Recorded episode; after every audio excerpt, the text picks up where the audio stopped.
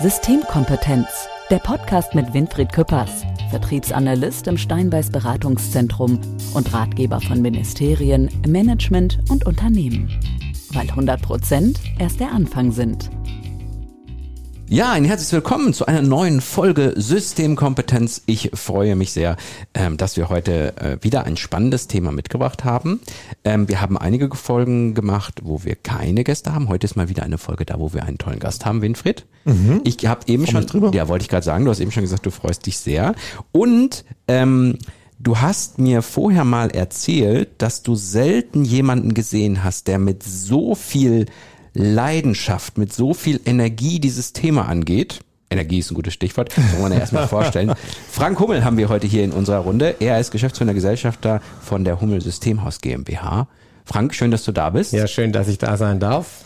Ich bin froh, dass du gekommen bist. Ich, und das meine ich wirklich ernst. Er hat gesagt, wenn, wenn du über dieses Thema sprichst, also ich sag jetzt mal so ein Stichwort Energiearchitekt, da sagt Winfried immer, er hat selten jemanden gesehen, der mit so viel Leidenschaft, mit so viel das, das scheint irgendwie in den Genen zu sein, oder? Ja, ich habe ziemlich viel Energie im Körper und ich beschäftige mich schon seit ich mein Berufsleben begonnen habe mit Energie. Aber warum ist es so, also was ist es, was dich da so gepackt hat, dass du sagst, das, damit, ich bin Unternehmer, damit möchte ich mein Leben verbringen mit diesem Thema. Was ist dir da so wichtig? Ja, erstens kann man mit Energie extrem viel bewegen. Mhm. Das macht einfach Spaß und mit Energie das, was ich mache in meinem täglichen Doing mit Strom, das wird immer interessanter, weil das lässt viel Intelligenz zu, viel neue Kreativität und man kann permanent die Themen wieder neu erfinden. Mhm. Kannst du mal einmal kurz zusammenfassen, was die Human Systemas GmbH so äh, macht, wofür ihr, wofür ihr steht, sozusagen. Ich weiß, das ist jetzt nicht ganz so einfach, so einen Pitch daraus zu hauen, mal eben kurz das zusammenzufassen, aber wir können es ja mal versuchen. Also Hummelsystemhaus steht einfach dafür, dass wir dieses nachhaltige Thema im Elektro- und im Energiebereich ganzheitlich bespielen. Also wir machen von der Erzeugung im Gebäude bis zur Fahrstromabgabe und das Vernetzen und dieses Steuern im Gebäude und die Energie auch im Gebäude zur richtigen Zeit zur Verfügung stellen, das ist eigentlich unser Hauptthema für das, was wir extrem brennen. Also auch vor allem wahrscheinlich die, die Ressourcen auch perfekt auszunutzen, nicht zu verschwenden genau, an manchen Stellen, genau. dass da ein Zahnrad ins andere greift. Ja, das hat 95 schon angefangen, da habe ich schon das erste intelligente Haus installiert von Kunde, wo ich gesagt habe, wir müssen die Jalousie runterfahren, wenn die Sonne scheint, mhm. dann wird es nicht so warm. und man kann im Winter die, Jalous, die, die Jalousie runterfahren, um Energie zu sparen, damit die Kälte nicht so richtig reinkommt. Das ja. waren so Themen, oder man kann zentral das Licht ausschalten, dass man nicht viel verbraucht und zentral die gesamte Gebäude ausschalten, wenn man außer Haus geht. So hat es eigentlich angefangen. Ja. Und dann kam eins nach dem anderen. Dann kam die Schwachstrom, also das Nervensystem vom Haus, was ja auch super spannend ist. Und die, sagen wir, die Elektrotechnik ist die dicke Ader. Mhm. Da fließt die Energie, aber um, dass die Energie fließen kann, braucht man auch noch so dünne Drähtler. Man hört sofort mit der Energie Total. oder über die Auto. Man ja, hört ja. sofort, wie begeistert dieser Mann über dieses Thema spricht. Ist das auch vielleicht eine Grundvoraussetzung, um richtig, richtig gut zu sein und in, in seinem Thema sich auszukennen und das auch richtig gut vermitteln zu können, diese Begeisterung? Ja, also es hilft ungemein, wenn du weißt, wofür du brennst. Mhm. Und das ist das, was ich an Frank so schätze. Ähm, ähm, du, Frank, bist ja ähm, seit Jahrzehnten mit dem Thema beschäftigt. Ähm, kennst es von der Picke auf? Ich kenne ja ganz viele Energieexperten. Ach, was ich da immer Vorträge hören darf. ähm, Leute, die haben irgendwas mal studiert oder sie haben in den letzten sechs Wochen drei Bücher gelesen und sind jetzt Experten. Ähm, also irgendwie ist halt ein modernes Thema. Also hast du unwahrscheinlich viele Leute, die sich für hoffen damit Geld verdienen zu können, aber die eigentlich gar keine DNA haben. Mhm. Und die Besonderheit ist, dass äh, Frank, deswegen äh, habe ich ihn auch eingeladen zum Podcast, Frank das beherrscht das Thema, auch alle Spielarten, auch aus der Vergangenheit selber schon gebaut hat, also auch schon weiß, was da hinten dran steckt und was überhaupt gar keinen Sinn macht in der Praxis ähm, und immer dran geblieben ist. Also, wenn du wissen willst, was heute möglich ist, konntest du zu jeder Zeit Frank fragen, mhm. ähm, weil er immer auf dem neuesten Stand ist, die neueste Technologie kennt, weiß, was auch für die Zukunft möglich ist. Und das ist ja der Grund, warum er ähm, Vorstände von Konzernen, von Mittelständlern berät und denen erklärt, was, was Sinn macht, was mhm. geht. Und weil du sagtest, das ist halt, weil er dafür brennt, das mhm. ist toll. Und es ist ansteckend, wie man schon merkt.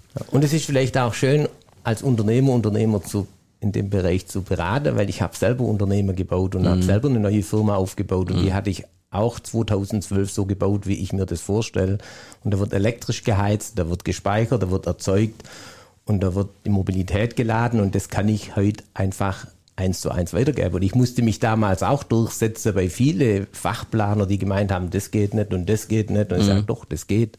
So will ich's haben. Ist das für dich nicht so ein bisschen eine skurrile Zeit gerade?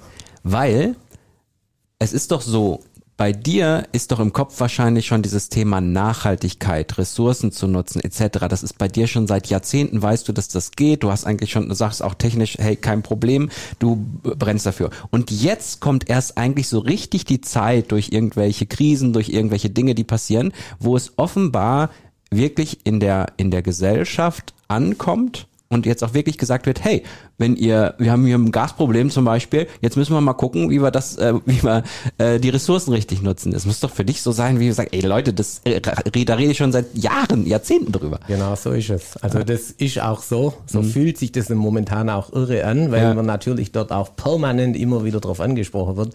Und mir ging das ja vor 20 Jahren genau gleich mit der Photovoltaik. Da kam ein Kunde zu mir auf den Hof und hat gesagt, mit deinem Scheiß bleib weg. Lieber baue ich ein Atomkraftwerk der Garten. und, und, man muss echt sagen, wir waren vor zehn Jahren waren wir in Deutschland mit gab es eine Firma Solarvolt, die war Weltmarktführer. Wir hatten die gesamte Wertschöpfungskette von Fertigung von Silizium, Lithium Wafer, das ganze Thema hatten wir bespielt. Und dann haben wir das uns einfach mal so wegnehmen lassen wegen dieser für mich bisschen alte Ökonomie, weil wir ein paar so Verbrenner nach China verkaufen durften, konnten wir da nicht einen Strafzoll einführen und konnten da nicht so richtig, da waren wir einfach zu klein. Ja. Jetzt wird man auf einmal wieder ganz groß und jetzt wird's wieder spannend. Und das Gleiche erlebe ich jetzt gerade zum Beispiel bei der E-Mobilität, da ist es eins zu eins. Jeder erklärt mir mit E-Auto, das ist nur was für Kurzstrecken. Da sage ich, nee, das ist was für weite Strecken. Da macht's erst Sinn. Hä? Da sage ich, da macht es echt Spaß, fahren mit meinem Auto mal nach Düsseldorf, nach Hamburg oder nach Kroatien. Das geht wunderbar und viel entspannter. Und wenn du dann nachher noch addierst, wie wenig Energie du braucht hast, nicht in Geld, sondern Energie. Ich brauche halt das Zehntel an Energie wie du mit deinem Verbrenner. Hm, Woher weißt du, dass ich einen Verbrenner fahre? Stimmt aber. Ja. also ich sehe so, ja, der sah schon so aus. Ich hoffe, ich hoff, dass hier danach dann das sich ändert und Ja. du dann einen Elektrowagen Ja, also ich lasse mich von den Folgen, die ich hier mit äh, Winfried im Thema Systemkompetenz, lasse ich mich sowieso total beeinflussen. Also das ist äh, regelmäßig so, dass ich das in mein Leben aufnehme, was äh, sowohl die Gäste als auch der Winfried erzählt. Winfried nimmt selten was in sein Leben auf, was ich erzähle. Doch. Doch. Mach viel mehr Yoga, seitdem du mir das gesagt hast. Systemkompetenz. Erfolgsfaktoren. Klimaneutralität ist ja auch so ein Wort, was äh, gerne jetzt äh, durch die, durch die, wie heißt dieses Sprichwort? Galoppiert, irgendwas gibt's doch. Ich, ihr wisst, was ich meine. Also es wird äh, rauf und runter über Klimaneutralität gesprochen. Es wird darüber gesprochen, äh, dass wir in Deutschland äh, schauen müssen, äh, dass wir da einen guten Weg einschlagen. Wie siehst du da so den, den Standpunkt gerade? Ich finde Klimaneutralität in Deutschland wollen wir sogar, glaube soweit ich weiß, noch ein bisschen schneller sein, 2045. Sage ich jetzt einfach mal spontan, wird alles besser. Wir sind unabhängiger, wir erzeugen unsere eigene Energie, wir können haushalten, wir müssen nicht Millionen in irgendwelche Länder schieben, die wir vielleicht nicht bedienen wollen. Wir können die Millionen jeden Tag in unsere Themen einbringen. Und ähm, der Wohlstand, denke ich, das, die ganze Thematik, wenn wir das CO2 mal reduzieren, ich finde es so spannend, dass die Energie, wo wir erzeugen, immer drei Viertel davon blasen wir als CO2 in die Luft, bloß weil wir ein bisschen fahren wollen, ein bisschen warm machen wollen oder sonst irgendwas. Und wir können so einfach das weglassen. Wir können es selber erzeugen, wir können die Energie dort herstellen, wo wir sie verbrauchen. Ist das Thema Abhängigkeit da vielleicht, Winfried, auch ein, auch ein wichtiges? Ich sag mal so, wir auch, wir haben ja oft ähm, diese Unternehmensthemen und das kann man so ein bisschen ja auch spiegeln, ja? Also wir haben den Bereich, dass es eigentlich grob immer schwierig ist, wenn wir zu klare Abhängigkeiten und zu hohe Abhängigkeiten haben. Ne? Man sagt ja immer diversifizieren etc. Jetzt haben wir gerade zum Beispiel angesprochen, das Thema Energie haben wir auch in Deutschland. Ja, wir waren abhängig von dem Land. Wir wollen jetzt mal gucken, dass wir da was herholen äh, aus Kanada.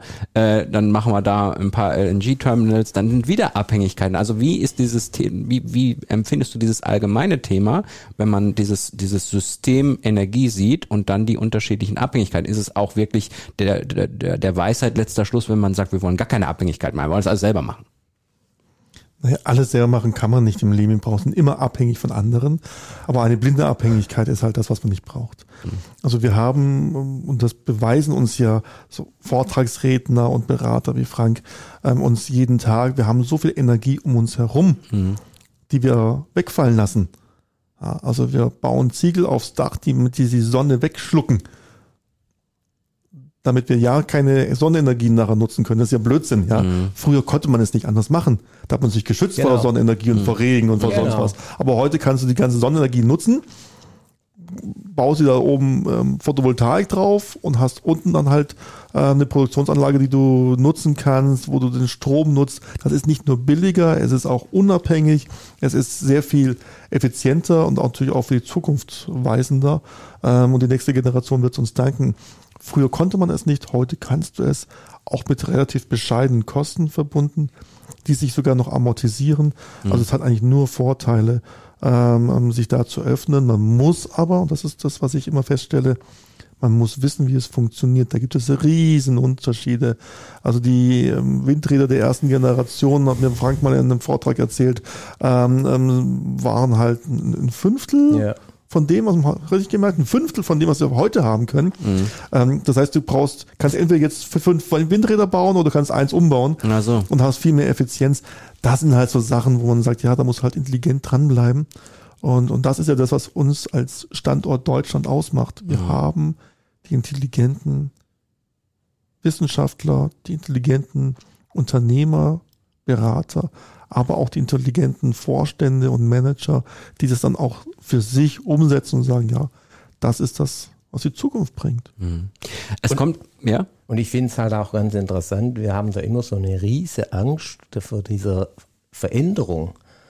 Ja, aber was ist denn so schlimm? Also wenn es nicht funktioniert, was ist denn das Schlimmste, was passieren kann? Wir kommen wieder dorthin, wo wir waren. Also wir müssen dann halt in Gottes Willen wieder Öl und Gas verbrennen, wenn wir es nicht schaffen. Aber es passiert ja nichts. Und ähm, das finde ich einfach mega spannend. Und wenn wir nichts machen und die Erde erwärmt sich, ein Grad, fünf Meter Wasser, drei Grad, 15 Meter Wasser, drei Grad fühlt sich an wie 40 Grad Fieber im Körper. Ich weiß nicht, ob das jetzt nicht der richtige Zeitpunkt ist zu sagen, komm, lass uns das gemeinsam angehen. Und das ist auch nicht so, dass es, ich höre immer, nur die Deutschen machen das. Stimmt überhaupt nicht. Die ganze Welt macht's. Und die Chinesen machen's mit vollem Programm. Die bauen pro Jahr manchmal so viel im Jahr, wie wir in den letzten 20 Jahren gebaut haben, allein in Photovoltaik. Ich glaube, jedes zweite produzierte Elektroauto fährt in China. Und deswegen, wir sind alle gemeinsam, das ist auch so spannend, wir sitzen eigentlich alle im gleichen Boot. Wir müssen jetzt was machen, dass uns besser geht in Zukunft und vor allem auch die nächste Generation besser geht. Muss, jetzt muss aber fünf Euro ins Phrasenschwein schmeißen. Für, wir sitzen alle in einem Boot. Ich hatte einen, ein Freund von mir hat einen, einen, wie man erzählt, das war ein Vortrag von einem Konzern, ist ja egal welcher. Da ging es um Elektromobilität. Das ist schon viele Jahre her. Und dann hat er aufgezeigt, wie die nächsten Jahre laufen werden, also damals ja. Und dann sagte er so zum Schluss, ich war vor vielen Jahren in Shanghai und vor kurzem wieder. Und vor vielen Jahren in Shanghai war das stinkend und laut, wenn du vor die Tür gegangen bist, weil sie diese Zweitakte alle hatten. Mhm. Und jetzt bin ich vor die Tür gegangen, es war total leise.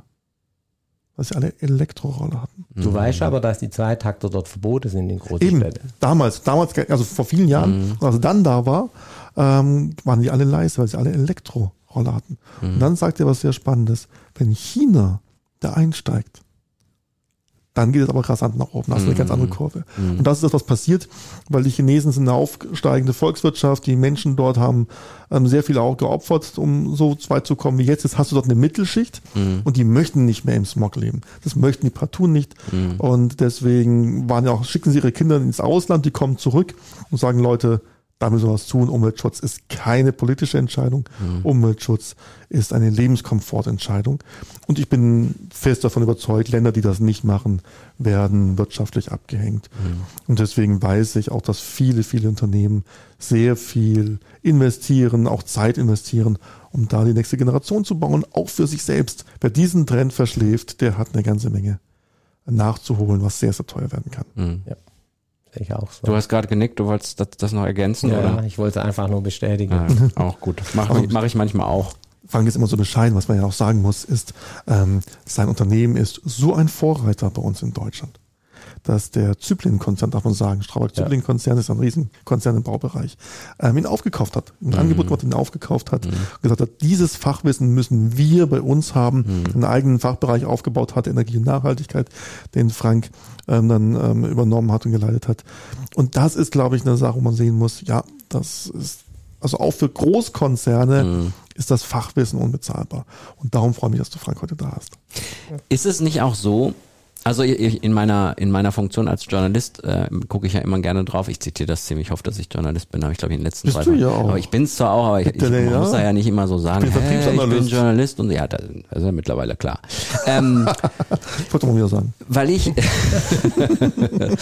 äh, ich bin gern Unternehmer. Ja, ja. mit Leib und Seele, mit Leib und Seele und Energiearchitekt. Ja. Ja. Ähm, aus meiner Sicht ähm, vielleicht ist es auch irgendwie wieder so eine, so eine, so eine Sicht darauf, die, die äh, ein bisschen aus der Amateurecke kommt. Ich würde es trotzdem gerne mal sagen. Vom Gefühl her ist es so, dass ich immer glaube, es gibt irgendwann so diesen Moment, wo dieses Thema wirklich bei Politik, Wirtschaft überall wirklich jetzt diesen Punkt überschritten hat, okay, jetzt müssen wir wirklich was tun. Vorher ist immer so, ja, wir müssten eigentlich und so, aber ich habe immer das Gefühl, irgendwann kommt so der Punkt und sei es, egal durch was das ausgelöst wird, ich habe das Gefühl, dieser Punkt ist jetzt erreicht. Müsste es nicht eigentlich so sein, dass wir die Zeitpläne, die sehr konservativ formuliert werden, nicht eigentlich, dass wir die, die Ziele da nicht viel schneller erreichen müssten, weil eigentlich in solchen Menschen wie dir im Kopf eigentlich schon alles da ist, was, was da gemacht werden muss, die sagen, ja, das müssen wir jetzt machen und du sagst, naja, ich kann nicht machen, ich, ich, ich denke da schon seit zehn Jahren drüber nach. Heißt das nicht eigentlich, wenn es noch mehr solche Menschen gibt wie du, dass wir da eigentlich sehr, sehr schnell sein müssten, um diese, das Thema Nachhaltigkeit, Ressourcen ausnutzen, Speicher von Strom äh, vernünftig nutzen, Häuser autark machen, was weiß ich alles? Ja, klar. Der Tipping Point ist erreicht, ja. wie du sagst. Ja. Aber es, das ist jetzt eigentlich echt eine Herausforderung. Die Politik muss jetzt erstmal schauen, dass sie das hinkriegt, dass sie die Regularien flach macht, dass mhm. es schnell geht weil der Windradbauer hat zehn Jahre gedauert, von der Anfrage bis zum Bau. Mhm. Photovoltaikanlagen sind ähnlich. Und wir haben jetzt halt eine riesige Herausforderung und da müssen wir uns auch aufstellen. Wir haben keine Fachkräfte. Mhm. Also wenn jetzt so ein Energiearchitekt wie ich sprudelt und will umsetzen und umsetzen und umsetzen, dann finde ich halt die Personen nicht mehr. Mhm. Das ist auch eine riesige Herausforderung, die wir jetzt angehen müssen. Und das muss auch die Politik verstehen, weil sie hat schon versucht, Jetzt bloß ein Beispiel von Photovoltaik haben wir in den letzten 20 Jahren ungefähr 3 Gigawatt pro Jahr gebaut. Mhm. Mal ein bisschen mehr, mal ein bisschen weniger, haben wir wieder Pause gemacht. Dann haben wir angefangen, er hat ja die Agora festgestellt, wenn wir klimaneutral sein wollen, müssen wir 10 Gigawatt pro Jahr bauen. Jetzt hat der Habe gesagt, ach, das reicht gar nicht, wir müssen 20 Gigawatt pro Jahr bauen. alles wunderbar, wir müssen viel Windräder bauen, alles. Mhm. Aber, Aber wir haben die Leute nicht, die es aufs Dach bringen genau. und das Material wird auch schwierig. So, wir müssen mhm. das transportieren und attraktiv machen, dass Menschen diese sinnstiftende Tätigkeit machen wollen und mhm. dass sagen, genau das brauche ich. Mhm. Das sind neue Märkte, das sind einfach riesengroße neue Märkte. Mhm. Systemkompetenz zwischen den Welten. Politik, Wirtschaft, Wissenschaft. Klar ist, aber ist ja auch klar, dass dein Thema natürlich super abhängig ist von, von der Politik, von Förderprogrammen, von, von allem, was dazugehört, ne, wie schnell das dann am Ende geht. Da, da muss genau. man natürlich immer schauen, äh, was entscheiden die da mal ja. wieder, ne? Und von Unternehmer oder auch die jetzt das entscheiden, ist halt schwierig. Jetzt sagt so ein Unternehmer, okay, ich investiere in eine Windrad, ich investiere in Photovoltaik, dann will er aber auch die Sicherheit haben, dass es jetzt der richtige Weg ist. Mhm. Es mhm. gibt noch so eine Von legendäre... der Politik wenigstens. Mhm. Es gibt noch so eine legendäre Tesla-Geschichte. die, die, muss, die muss in diesem, also wenn es in dieser Folge nicht erzählt wird. Ja, ja die, die, die, kann ich vielleicht erzählen oder Erzähl. Ja, ja, ja, ja, auf jeden Fall. Ich, ich hatte da damals ähm, ja mit Photovoltaik viele Anlage gebaut und dann kam das Thema ja Fahrzeuge auf. Ich wollte schon immer Fahrzeuge mit in die Gebäude integrieren. Dann hatten wir bei Toyota einen Carport bauen müssen für eine Autoausstellung. Und da hatten sie den ersten Elektrofahrzeug vorgestellt, aber es war kein Plug-in. Also das war nur Elektro, man mhm. nicht laden. Da habe ich gesagt, Mensch, ich brauche ein Auto, wo ich laden kann. Dann kann ich den Solarstrom wieder GR bei Dallas. habe ich mal eine Tankstelle und ich kann tanken. Super. Das war meine Idee. Ja. Und dann hat er gesagt, das gibt's noch nicht, aber da gibt's Tesla, muss mal im Internet googlen, da hat Toyota auch ein bisschen was zu tun und Mercedes auch. Und dann habe ich das googelt und denke, boah, das Ding ist ja noch schnell, sieht cool aus. Kannst du dich noch an das Jahr erinnern? 2009 hatte ich Wahnsinn. Angleier, 2010 habe ich es gekauft, glaube so um den Dreh rum, weiß nicht mehr genau. Dann bin ich zu Tesla und habe das Ding Probe gefahren, sage ich brauche das. Da sag ich, ah, das geht nicht, das ist unser erster in Deutschland. Gab es die Blumenstraße in München, ähm, da haben die so einen kleinen Verkaufsraum gehabt und dann sage ich, brauche das Auto, ich brauche es für Messe, ich brauche es, ich, ich brauche es. und dann bin ich zwei Tage später nach Berlin geflogen, da war wieder so eine da war auch so eine, eine Veranstaltung und da war das Auto wieder und sage ich, das brauche ich jetzt, ich brauche es für die Messe und ich will es haben, ich brauche es. Und dann hat er mich abends angerufen und sagt, der Verkäufer, pff, ist echt schwierig, überweis das Geld nach England. Ich kann dir jetzt noch keinen Kaufvertrag machen, weil sonst ist es weg. Da gibt es so viele, die das haben wollen. Du kriegst dann am anderen Tag die Bestätigung. Dann habe ich zu meiner Buchhandlung gesagt, schick das Geld hin. es war Ohne Vertrag. es war, es war nicht wenig, es war echt viel. Und ich sag euch, das Auto, wo das angeliefert wurde, uns ist das Grinsen der Firma nicht mehr rausgegangen. Das war so abartig schön. Ist das vielleicht mehr als ein Auto gewesen in dem Moment? Ist das viel- nicht eher so eine war- Philosophie ja, gewesen? Genau, da ist alles zusammengekommen, Mhm. was zusammenkommen kann. Es war so schön, das war wirklich, das hat dem ganzen Unternehmen und unserem ganzen Geist nochmal, den Energiearchitekt nochmal ein ganz Stück weitergebracht. Ich habe dann gleich im Elon Musk damals, der war ja nicht groß, habe ich ihm eine E-Mail geschrieben, weil ich ihn in Mailand kennengelernt habe. Da haben sie einen Store aufgemacht, durfte ich mit ihm sprechen. Okay. Alle, die einen Roadstore hatten und zur Einweihung kommen, durften mit ihm sprechen. Habe ich ihm geschrieben, ich würde gern bidirektional laden. Also sprich die Energie in mein Gebäude und wieder zurück. Das war dann die Idee 2012. Er hat mir dann zurückgeschrieben, sorry, das geht noch nicht. Nicht aus technischer Sicht, aber Gewährleistung und, und, Warte, und warte. natürlich auch draußen, die, wenn Du- da was passiert, ist Tesla ja die Marke kaputt und was weiß ich. Also, Du hast nicht eine, in deinem E-Mail-Fach eine E-Mail von Elon Musk, der das schreibt? ja, ich hätte ein Bild machen müssen. Das Also Die E-Mail reicht gewesen. auch schon. Ja, ja, cool. Wahnsinn. Und so hat es angefangen. Und Ah. dann kam natürlich ein Thema nach dem anderen, wo mich da nach vorne gebracht hat. Ah, super. Und dann hatten wir nochmal zwei Elektroauto gekauft. Und dann habe ich gesagt, mir, das geht ja gar nicht mehr. Wir müssen jetzt ein Pro-Lastmanagement. Wir können nicht jedes Auto hier laden, dann habe ich keine Energie mehr fürs Haus. Und so haben wir dann, glaube 2017 war das, glaube haben wir dann einen Innovationspreis bekommen. Da waren wir nämlich eine von den ersten, die eine eigene Ladesäule gebaut hat, die schon damals über 200 Ladesäule Lastmanagement konnte. Und du glaubst nicht, wie ich mich gefreut habe, wo ich vom Wochenende zurückkam und unsere erste eigene Ladesäule, die noch richtig gut aussieht. Wir haben dann einen Red Dot Award gewonnen dieses Jahr, bei mir vom Haus stand. Das war auch wieder so ein gutes Gefühl, weil da alles das, was ich lebe, dort ein Stück Eis steht. Ja.